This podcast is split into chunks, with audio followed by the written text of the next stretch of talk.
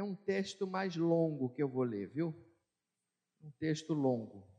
Nós vamos ler o, o capítulo 2 todo. E eu vou pedir a permissão para vocês de ler na nova versão internacional, que é uma linguagem muito fácil de ser entendida. É o segundo livro de Samuel, capítulo 2. E eu vou ler bem pausadamente, vou ler bem pausadamente, para que você entenda a leitura. É uma história, nós vamos ler uma história, e é uma história muito triste, irmãos. A Bíblia, às vezes, tem histórias muito tristes. É uma história triste, é uma história chocante. Nós vamos ler aqui, viu? Mas preste bem atenção, porque é através dessa história, certamente Deus vai falar o nosso coração, vai falar o seu coração também. Então, diz assim a palavra do Senhor.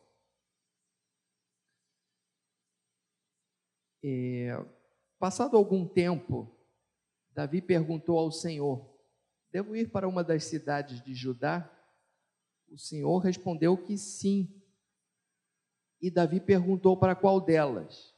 Para Hebron, respondeu o Senhor. Então Davi foi para Hebron com suas duas mulheres, Ainoã de Jezreel e Abigail, viúva de Nabal, o carmelita.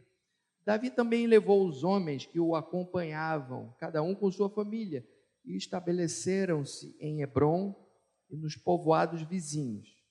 Então os homens de Judá foram, para, foram a Hebron e ali ungiram Davi, rei de Judá. Eu estou aqui no versículo 4.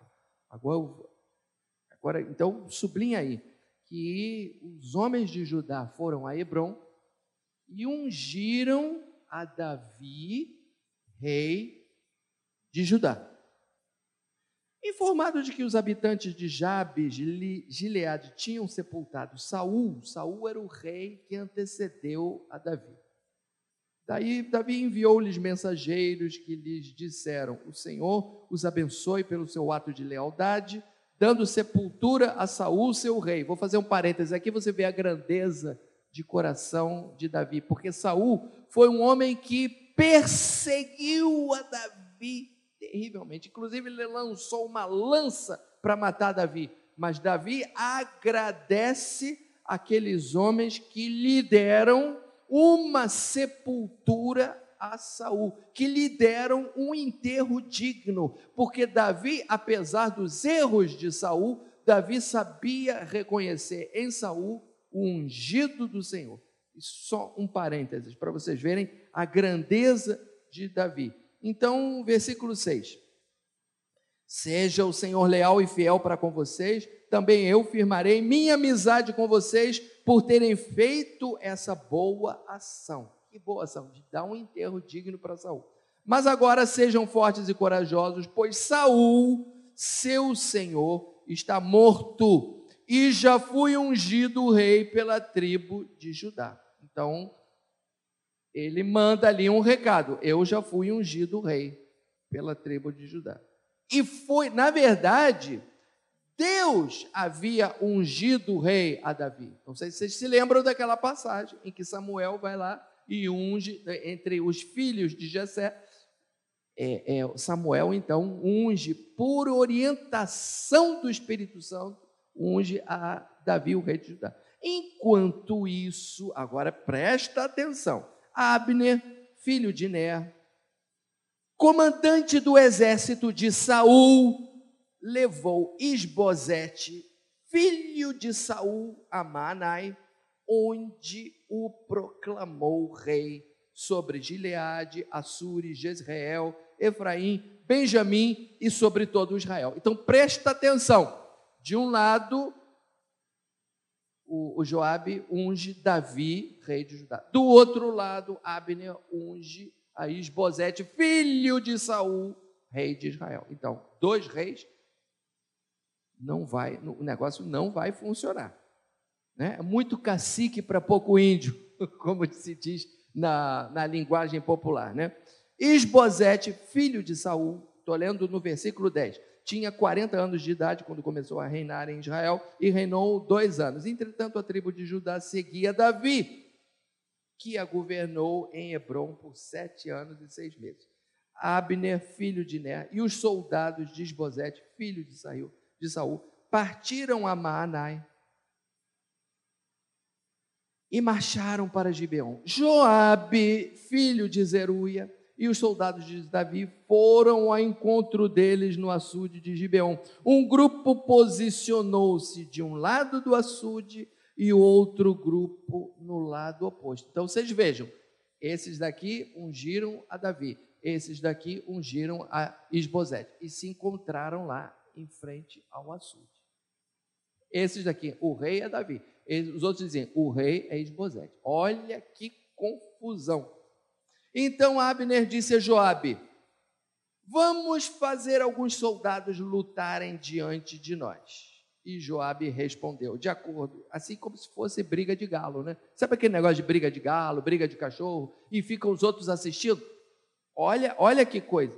Então, doze soldados aliados de Benjamim e Esbozete, filho de Saul, atravessaram o açude para enfrentar doze soldados aliados de Davi. Cada soldado pegou o adversário pela cabeça, fincou-lhe o punhal no lado e juntos caíram mortos. Por isso, aquele lugar situado em Gibeon foi chamado Eucate Azurim, que significa campo de punhais. Irmãos, foi uma carnificina foi uma carnificina. Houve uma violenta batalha naquele dia e Abner e os soldados de Israel foram derrotados pelos soldados de, de Davi. Estava lá, estavam lá Joabe, Abissai e Azael, os três filhos de Zerua, Zeruia. Então você perceba, Joabe, Abissai e Azael, três irmãos, estavam lá, estavam lá. Joabe era o general de Davi. Olha só, hein? E Azael, que corria como uma gazela em terreno plano. Sabe aquele personagem da, da, do, do, desenho animado que saía correndo? Bip, bip, bip, bip. Quem é mais. Quem é mais. É... Papaléguas, papaléguas, exatamente. Os mais antigos vão se lembrar. O papaléguas, o, o, o Azael era assim, corria. Aí o Azael Azael saiu perseguindo a Abner. E, e Azael corria como uma gazela em terreno plano e perseguiu a Abner, sem se desviar nem para a direita nem para a esquerda. Abner olhou para trás e perguntou: É você, Azael? Sou eu, respondeu ele. Disse-lhe então Abner: É melhor você se desviar para a direita ou para a esquerda capturar um dos soldados e ficar com as armas dele. Mas Azael não quis parar de persegui-lo. Então Abner advertiu Azael mais uma vez: Pare de me perseguir, não quero matá-lo. Como eu poderia olhar seu irmão Joabe nos olhos de novo? Ou seja, uma guerra entre irmãos. Olha isso, irmão. Falando, não, para com isso, para com isso. Eu vou ser obrigado a te matar se você continuar com esse negócio. E aí, como, porém, Azael não desistiu de persegui-lo, Abner cravou no estômago dele a ponta da lança que saiu pelas costas. E ele caiu morrendo ali mesmo. E paravam todos os que chegavam no lugar onde Azael havia caído. Eu li isso daqui, irmão, me dá vontade de chorar. Porque isso daqui é uma morte completamente evitável. Ele falou: para com isso, eu vou ser obrigado. É o que se chama de legítima defesa. Eu vou ser obrigado a te matar. Não, não venha. Olha isso, hein? Então Joabe e Abissai perseguiram Abner. Aí os dois irmãos, porque eram três irmãos, Azael morreu. Aí os outros dois irmãos começaram a perseguir Abner, que havia sido obrigado a matar Azael ao pôr do sol, chegaram à colina de Amã, defronte de Gia, no caminho para o deserto de Gibeão. Os soldados de Benjamim, seguindo Abner, reuniram-se formando um só grupo e ocuparam o alto de uma colina. Então Abner, preste atenção agora, gritou para Joabe: "O derramamento de sangue vai continuar. Não vê que isso vai trazer amargura? Quando é que você vai mandar o seu exército parar de perseguir os seus irmãos?" E aí respondeu Joabe: Eu juro pelo nome de, de Deus que se você não tivesse falado, o meu exército perseguiria os seus irmãos até de manhã. Quer dizer, então Abner, apesar de estar ali como inimigo, era um homem que tomou a iniciativa pela paz. Então Joabe tocou a trombeta e o exército parou de perseguir Israel e de lutar. Alguém tem que tomar a iniciativa. E quem tomou a iniciativa foi Abner. 29, capítulo, é, versículo 29. Abner e seus soldados marcharam pela Arabá durante toda a noite, atravessaram o Jordão, marcharam durante a manhã inteira e chegaram a Maanai. Quando Joabe voltou da perseguição a Abner, reuniu todo o exército e viram que faltava 19 soldados além de Azael. Mas os soldados de Davi tinham matado 360 benjamitas que estavam com Abner. 360 pessoas morreram, irmãos. Levaram a Azael e o sepultaram no túmulo de seu pai em Belém. Depois disso, Joabe e seus soldados marcharam durante toda a noite e chegaram a Hebron ao amanhecer. A guerra entre as famílias de Saul e de Davi durou muito tempo, Davi tornava-se cada vez mais forte, enquanto que a família de Saul se enfraquecia. Senhor nosso Deus, agora abençoa essa breve meditação na tua palavra, que isso possa, de alguma forma, falar ao coração dos meus irmãos. Em nome de Jesus, amém. Irmãos, é, o tema que Deus colocou no meu coração, quando eu li isso daqui, é guerras que não deveriam jamais acontecer. Veja só, nós estamos vivenciando uma guerra nos dias de hoje. Outro dia eu estava falando com a minha filha, que mora nos Estados Unidos, e ela estava me falando, lá nos Estados Unidos eles estão assim muito atentos, porque na verdade é uma guerra entre Rússia e Estados Unidos, embora Estados Unidos não tenha lançado nenhuma bomba. Então eles estão muito atentos ao que está acontecendo. Aqui no Brasil a gente não está nem aí. A, a, coisa começa a nos preocupar quando, por exemplo, a, o preço da gasolina vai lá nos píncaros das alturas, o preço de alguns itens pode subir, alguns, algumas coisas podem começar a faltar no supermercado.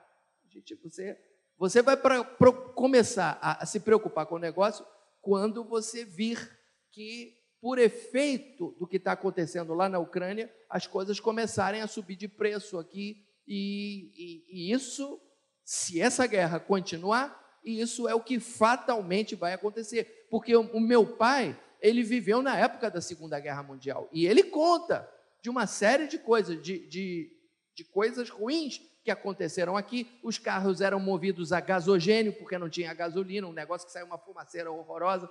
Enfim, e, e isso aconteceu. Isso aconteceu. E, e, e pode vir a acontecer também. A gente pede a Deus para que esse conflito seja o mais breve possível, mas isso pode vir a acontecer. Então, é, nos dias de hoje, é, existe um repúdio muito grande à guerra, muito mais do que na época da Primeira Guerra ou da Segunda Guerra Mundial. Mas é, pode ser que esse negócio continue e tudo. Aí a, a pergunta que a gente faz é a seguinte: afinal das contas, existe uma justificativa moral para a guerra ou não? Eu, por, por, mais que a gente venha a sofrer aqui as, os efeitos da guerra, um bilhão de vezes pior é o sofrimento das pessoas que estão lá na Ucrânia. Entendeu? Outro dia eu vi no, jornal a, a, foto de uma mulher grávida sendo transportada numa maca de um hospital em chamas. Entenderam, irmãos? Então, o pessoal lá sim está sofrendo. Isso daqui é fichinha, isso daqui é brincadeira, perto do que eles lá estão sofrendo. Então, é, diante desses sofrimentos de civis, da destruição de um país inteiro, existe justificativa moral para a guerra? Alguns dizem que sim, outros dizem que não. Ah, eu não quero entrar nesse pormenor, mas a pergunta que eu quero fazer, é, quer dizer, não é uma pergunta, mas o que eu gostaria de passar para vocês é que, na verdade, existem guerras que jamais deveriam acontecer. Talvez essa seja uma delas. E as guerras na, é, do, do Velho Testamento, elas ilustram outras guerras que eu e você temos que travar na nossa vida pessoal. E na nossa vida pessoal existem guerras que nós jamais deveríamos nos meter. E é sobre isso que eu gostaria de falar com você nessa noite. É... Então, quando uma guerra jamais deveria acontecer? Coloca aí, querido. Coloca o slide aí para mim. Quando que as guerras jamais deveriam acontecer? Olha, primeiro, quando irmãos lutam contra irmãos. Existem guerras. Eu não vou aqui entrar na, na discussão filosófica se a guerra é, é moralmente aceitável ou não. Segundo Santo Agostinho, ah, existem guerras justas. Segundo outros filósofos cristãos, não existe guerra justa. Guerra sempre é uma desgraça. Não vou entrar nesse pormenor, mas vamos supor que existam sim guerras justas. Mesmo que você creia que existam guerras justas, existem guerras que jamais deveriam acontecer. Primeiro, quando irmãos lutam contra irmãos. Lá, a Ucrânia e a Rússia são dois países irmãos. A civilização russa nasceu na Ucrânia. Jamais deveriam estar lutando. Aqui é a mesma coisa. Aqui é a mesma coisa. Você perceba que isso é uma guerra civil. Você veja que Joabe é amigo de Abner. E, e, e Abner fala para Joabe: até quando você vai deixar de perseguir os irmãos? Eram povos irmãos irmãos lutando contra irmãos. É uma tragédia isso, irmãos. E se você trouxer isso para a nossa vida pessoal, existem guerras que você jamais deveria se meter, em que você jamais deveria entrar. Como assim, pastor? Por exemplo, marido contra mulher. Mulher contra o marido. Maridos jamais deveriam se levantar contra as suas esposas. Irmãos em Cristo jamais deveriam se levantar contra irmãos em Cristo. A palavra de Deus diz, inclusive lá em 1 Coríntios, que um irmão jamais deveria ir à justiça contra o seu irmão. Sabia isso? Um irmão jamais deveria ir à justiça dos homens contra o seu irmão. E, irmãos na carne jamais deveriam se levantar contra seus irmãos na carne. São guerras que jamais deveriam acontecer. Jamais. Teve um caso muito triste de um rapaz que tocava piano lá na igreja da Tijuca. Um belo dia, olha, o nosso pastor era um pai para ele, dava tudo para ele. O menino só tinha que ir no, no dia dos cultos. Olha que emprego bom, irmãos. Você só vai na quinta-feira, de noite. Não, é quarta-feira, lá no Tijuca é quarta-feira. Não sei se é, naquela época era quarta. Só ia na quarta, só ia às vezes no sábado, domingo de manhã, domingo de noite. E ganhavam um salário razoável, irmão. Aí o rapaz foi, sabe esses advogados que ficam enchendo os ouvidos das pessoas? Não, porque você tem que ir à justiça, porque não sei o quê, porque entrou na justiça contra a Maranata. Olha isso. E aí, ele queimou o filme dele na Maranata, ele está agora passando necessidade. Ele está passando necessidade. E lá na Maranata ele está com o filme dele queimado. Pastor não quer, não quer saber, não quer. Pastora Claudete não quer ver ele nem pintado. Por quê? Porque ele foi à justiça contra a igreja, que era assim uma mãe para ele mãe para ele. Então, isso acontece, infelizmente. Infelizmente. É, irmãos, às vezes eu tenho as minhas diferenças com, com a Elisa e tal. O Espírito Santo logo fala: olha, isso é sua mulher. Quando o engraçado, quando o Senhor me deu essa mensagem, nem estava vendo guerra na Ucrânia. Nem estava vendo. O Senhor me deu essa mensagem em janeiro, nem se falava em guerra. Mas o Espírito Santo falou comigo: olha, essa passagem ilustra guerras que jamais deveriam acontecer. E aí eu me lembro que eu tinha tido uma desavença com ela, e o Espírito Santo falou comigo: olha, vai lá e dá um beijo na sua mulher, vai lá e dá um beijo na sua mulher, vai lá, perdoa ela, dá um beijo, porque isso daí não dá certo. São guerras que não devem acontecer. Irmãos contra irmãos, e marido contra mulher, mulher contra marido, vai lá dar um beijo nela. Nós estávamos, nós estávamos lá na casa da Margarita, né, nessa época. Nem, nem havia guerra na Ucrânia. Agora ficou é, interessante a mensagem, porque nós estamos vivenciando uma guerra. Então, é, as guerras ilustram as nossas guerras pessoais. A, a nossa guerra, irmãos, tem que ser contra Satanás, contra o mundo, contra o pecado. Dá para você dizer amém por isso? Essa que tem que ser a luta do cristão. A nossa guerra é essa: é contra Satanás, é contra o mundo, contra o pecado. A nossa, a nossa luta não é contra a carne, contra o sangue, mas é contra as hostes celestiais, as hostes do mal nos lugares celestiais, segundo disse o apóstolo Paulo. Então, ó, guerras que jamais deveriam acontecer, irmãos contra irmãos, e quando os motivos são levianos. Os motivos são levianos. Isso me faz lembrar a, a Primeira Guerra Mundial. Para quem estudou história, sabe, foi um cara que foi assassinado, um príncipe que foi assassinado lá numa cidade que se chama Sarajevo, por causa do assassinato de um cara por um fanático. O mundo inteiro entrou em guerra. Irmãos, que coisa mais frívola, que coisa mais leviana. Você veja aqui, no, nesse episódio de Azael é, perseguindo Abner, que coisa mais terrível! Que coisa mais terrível! E veja esse, esse, esse, esse episódio aqui. Vamos separar alguns rapazes para brigar uns com os outros. E nós vamos ficar aqui assistindo como se fosse briga de cachorro, como que já é uma coisa lamentável que, que, que tinha que ser proibido e que é proibido, mas infelizmente em alguns lugares do mundo acontece, é, briga de galo também. Vamos botar uns rapazes aqui para lutar uns com os outros, nós vamos ficar aqui assistindo e vamos ficar torcendo. Que negócio é esse? Que frivolidade, irmãos! E foi uma carnificina. Motivos levianos. Da mesma forma, porque tudo que eu estou falando aqui tem que ter uma aplicação para a vida prática. Da mesma forma, hoje em dia, o que, que a gente está vendo aí? É gente brigando por causa de política, por causa de ideologia, por causa de religião, por causa de incompatibilidade de gênios.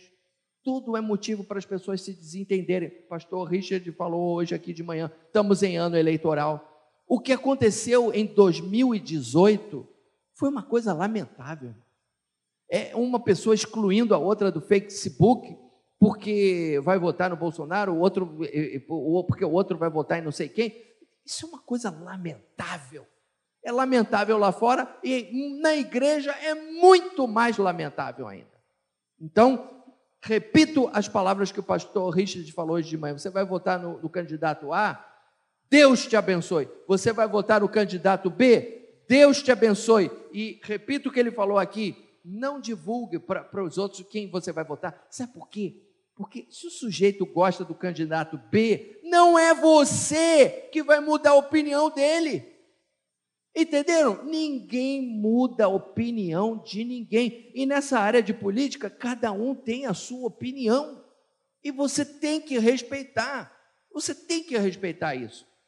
E, e aleluia, e vamos continuar sendo irmãos, porque na verdade, queridos, o pastor Richard falou aqui, nós somos é de Jesus Cristo. A nossa bandeira não é direita nem esquerda. A nossa bandeira é a bandeira do Evangelho. Essa que é a nossa bandeira. Por essa bandeira que a gente deve morrer e dedicar a nossa vida. Não é por, pela bandeira política do, do, do, nem do PT, nem do PSDB, nem porque a política é nojenta, irmãos. A política é uma coisa nojenta. Você vê esses candidatos que, antigamente eram desafetos, eram inimigos, agora já estão, ó, ó, já, estão, já, já fazem as pazes, já estão. Tudo por causa de interesse político, que nem Herodes e Pilatos. A Bíblia diz que Herodes e Pilatos, num determinado momento, eles foram e fizeram as pazes. E eram desafetos. Por quê? Porque queriam condenar Jesus.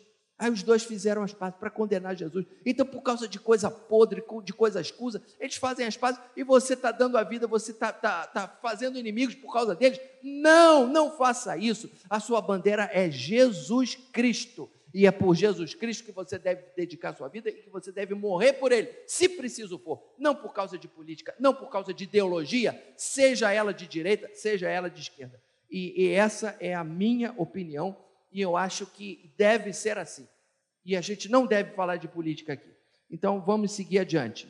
Então, vamos parar com essa leviandade de ficar discutindo, guerreando por causa de assuntos tão insignificantes.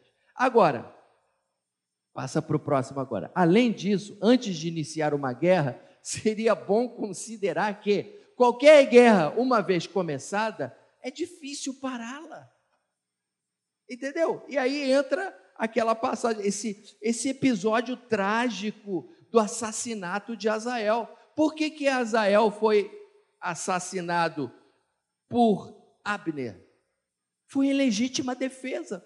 O Abner falou: para, para, eu não quero te matar, eu não quero ser obrigado a te matar, para com isso, por favor, para com isso. Ele não parou. Aí foi, ó, é, é matar ou morrer. Se eu não matar você, você vai me matar. Aí e aconteceu esse episódio triste, irmão. É difícil parar uma vez que começa, é difícil parar. É difícil parar.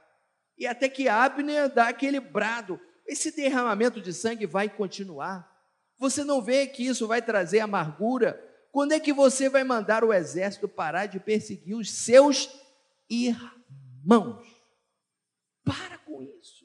Quer dizer, ele tomou uma iniciativa. Uma vez que começa a guerra, irmãos, uma vez que começa a discussão, uma vez que começa a briga, é difícil parar. É por isso que a palavra de Deus diz assim, ó, lá em Provérbios 17, 14: como o abrir-se da represa, assim é o começo da contenda.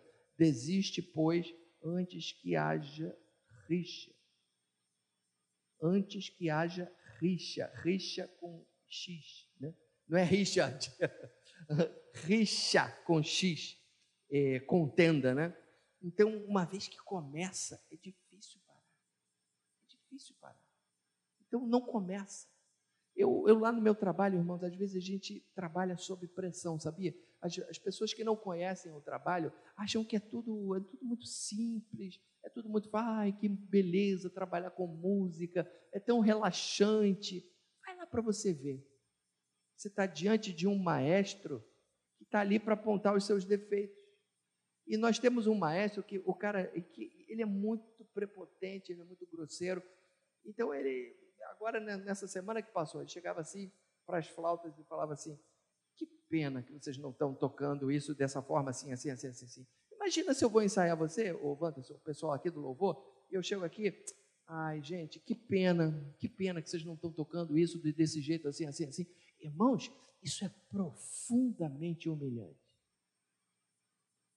Isso é profundamente humilhante. Então eu saía dali assim com meu sangue fervendo, entendeu?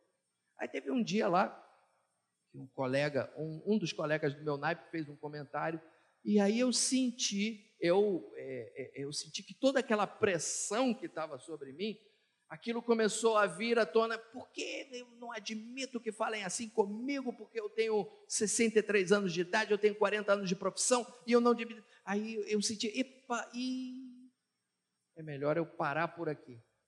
Porque se eu continuar dando vazão a isso, aí vai, vai ficar feio. Aí, aí, ele mesmo falou: Não, Marcelo, ó, vai para casa, vai descansar um pouco. É verdade, eu vou é para casa. Tchau, gente. Tchau, tchau, tchau, tchau.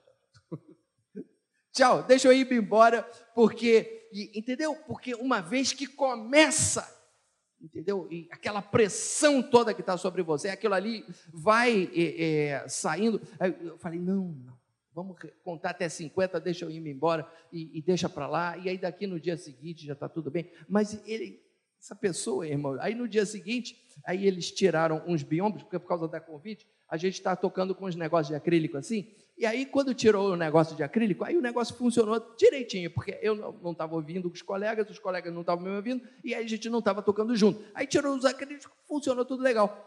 Você pensa que ele chegou e elogiou, ih, que legal, agora está funcionando bem.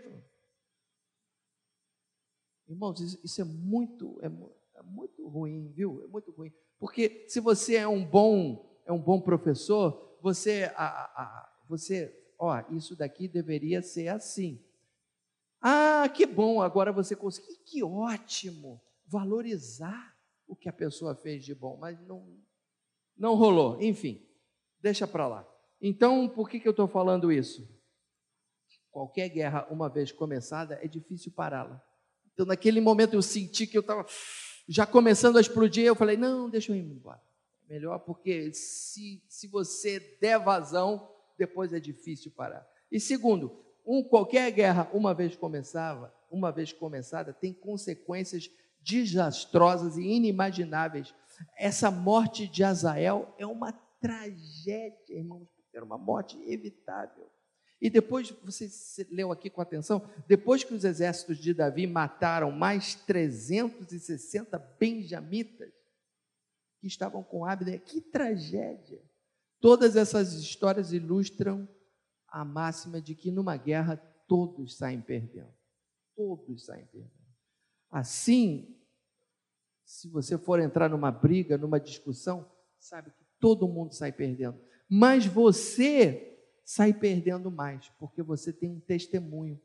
E a pessoa que está ali eh, pisando no seu pé, às vezes ela não é cristã, ela não tem nada a perder, mas você tem a perder o seu testemunho. Então, as pessoas sabem que eu sou cristão, as pessoas sabem que eu sou pastor, e deixa eu calar minha boca, deixa eu ir embora, porque senão daqui a pouco eu vou falar besteira por causa dessa pressão que está sobre mim, então é melhor eu calar minha boca, é melhor eu ir embora. É assim, irmãos, infelizmente. Vamos seguir adiante. Agora, se passa, passa adiante, querido. Se você já se meteu numa guerra, eu lhe dou agora dois conselhos práticos baseados nesse texto. Procure entender quais são os reais objetivos das pessoas. Procure entender. Olha só, você acha que tem uma pessoa fazendo guerra contra você? Procure entender qual é o real objetivo das pessoas, porque às vezes as pessoas falam coisas que te desagradam, as pessoas fazem coisas que te desagradam, mas elas estão arrependidas. Eu, outro dia, eu falei uma coisa que eu não tinha que falar para uma irmã aqui, que eu não vou dizer que é. Aí hoje eu cheguei aqui, eu falei, ô oh, minha irmã, desculpa, eu fui meio ríspido com você. Ah, pastor, desculpe. Não, eu também não devia ter falado. Zerou. Zerou, graças a Deus. É assim, irmãos. Porque às vezes você, sem querer, você fala um negócio que eu não devia, não é? Então, se a pessoa fez, falou o, o, o que, o que não deveria e está arrependido, então vamos perdoar, vamos, vamos botar a bola para frente. Então, às vezes, por outro lado, às vezes as pessoas fazem e falam coisas agradáveis, mas as intenções delas são ruins. Como era o caso dos fariseus, que, que queriam pegar Jesus em alguma palavra. E por outro lado, às vezes, as pessoas fazem e falam coisas que te desagradam, mas as suas intenções são boas. Às vezes a sua mãe está enchendo a tua paciência, o teu pai está enchendo a tua paciência, mas a intenção dele é boa. A tua mulher está enchendo a tua paciência, mas a intenção dela é boa. Aquela irmã enche a tua paciência, aquele irmão é chato de galocha, mas a intenção dele é boa. Às vezes é o amor por você, às vezes é o zelo pela casa de Deus, e é isso que a gente tem que prestar atenção. Amém?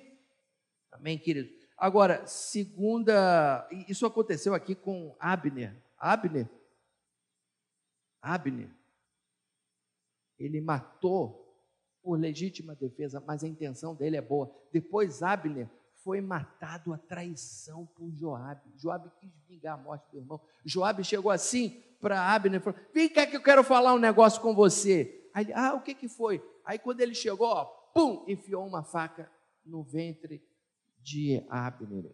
Matou, Joabe matou Abner a traição.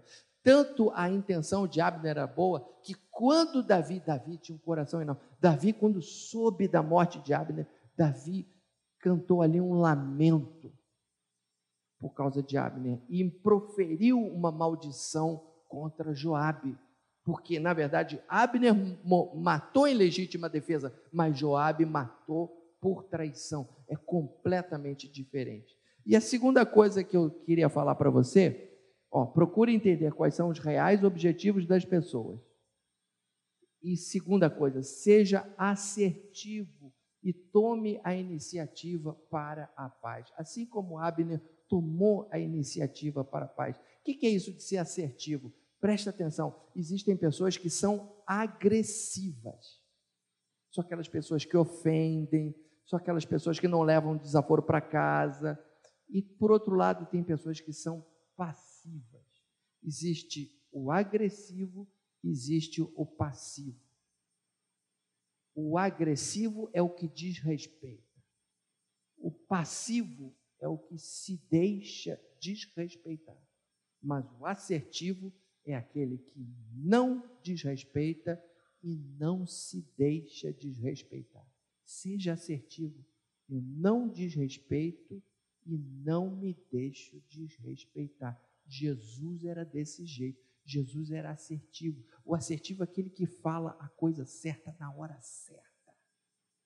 Fala o certo na hora certa. Jesus era assim. Abner foi assim. Apesar de estar lutando ali contra Davi, Abner falou certo na hora certa. Escuta aqui, até quando vai durar esse negócio? Tomou a iniciativa pela paz. Até quando isso vai durar? Vamos parar com isso, gente. Vamos parar com isso. Então, resumindo, resumindo, existem guerras que jamais deveriam ser travadas. A nossa guerra é contra o inimigo. A nossa guerra é contra o mundo, a nossa guerra é contra o pecado. Amém, queridos? Que Deus abençoe vocês, que essa palavra fique no seu coração e abençoe.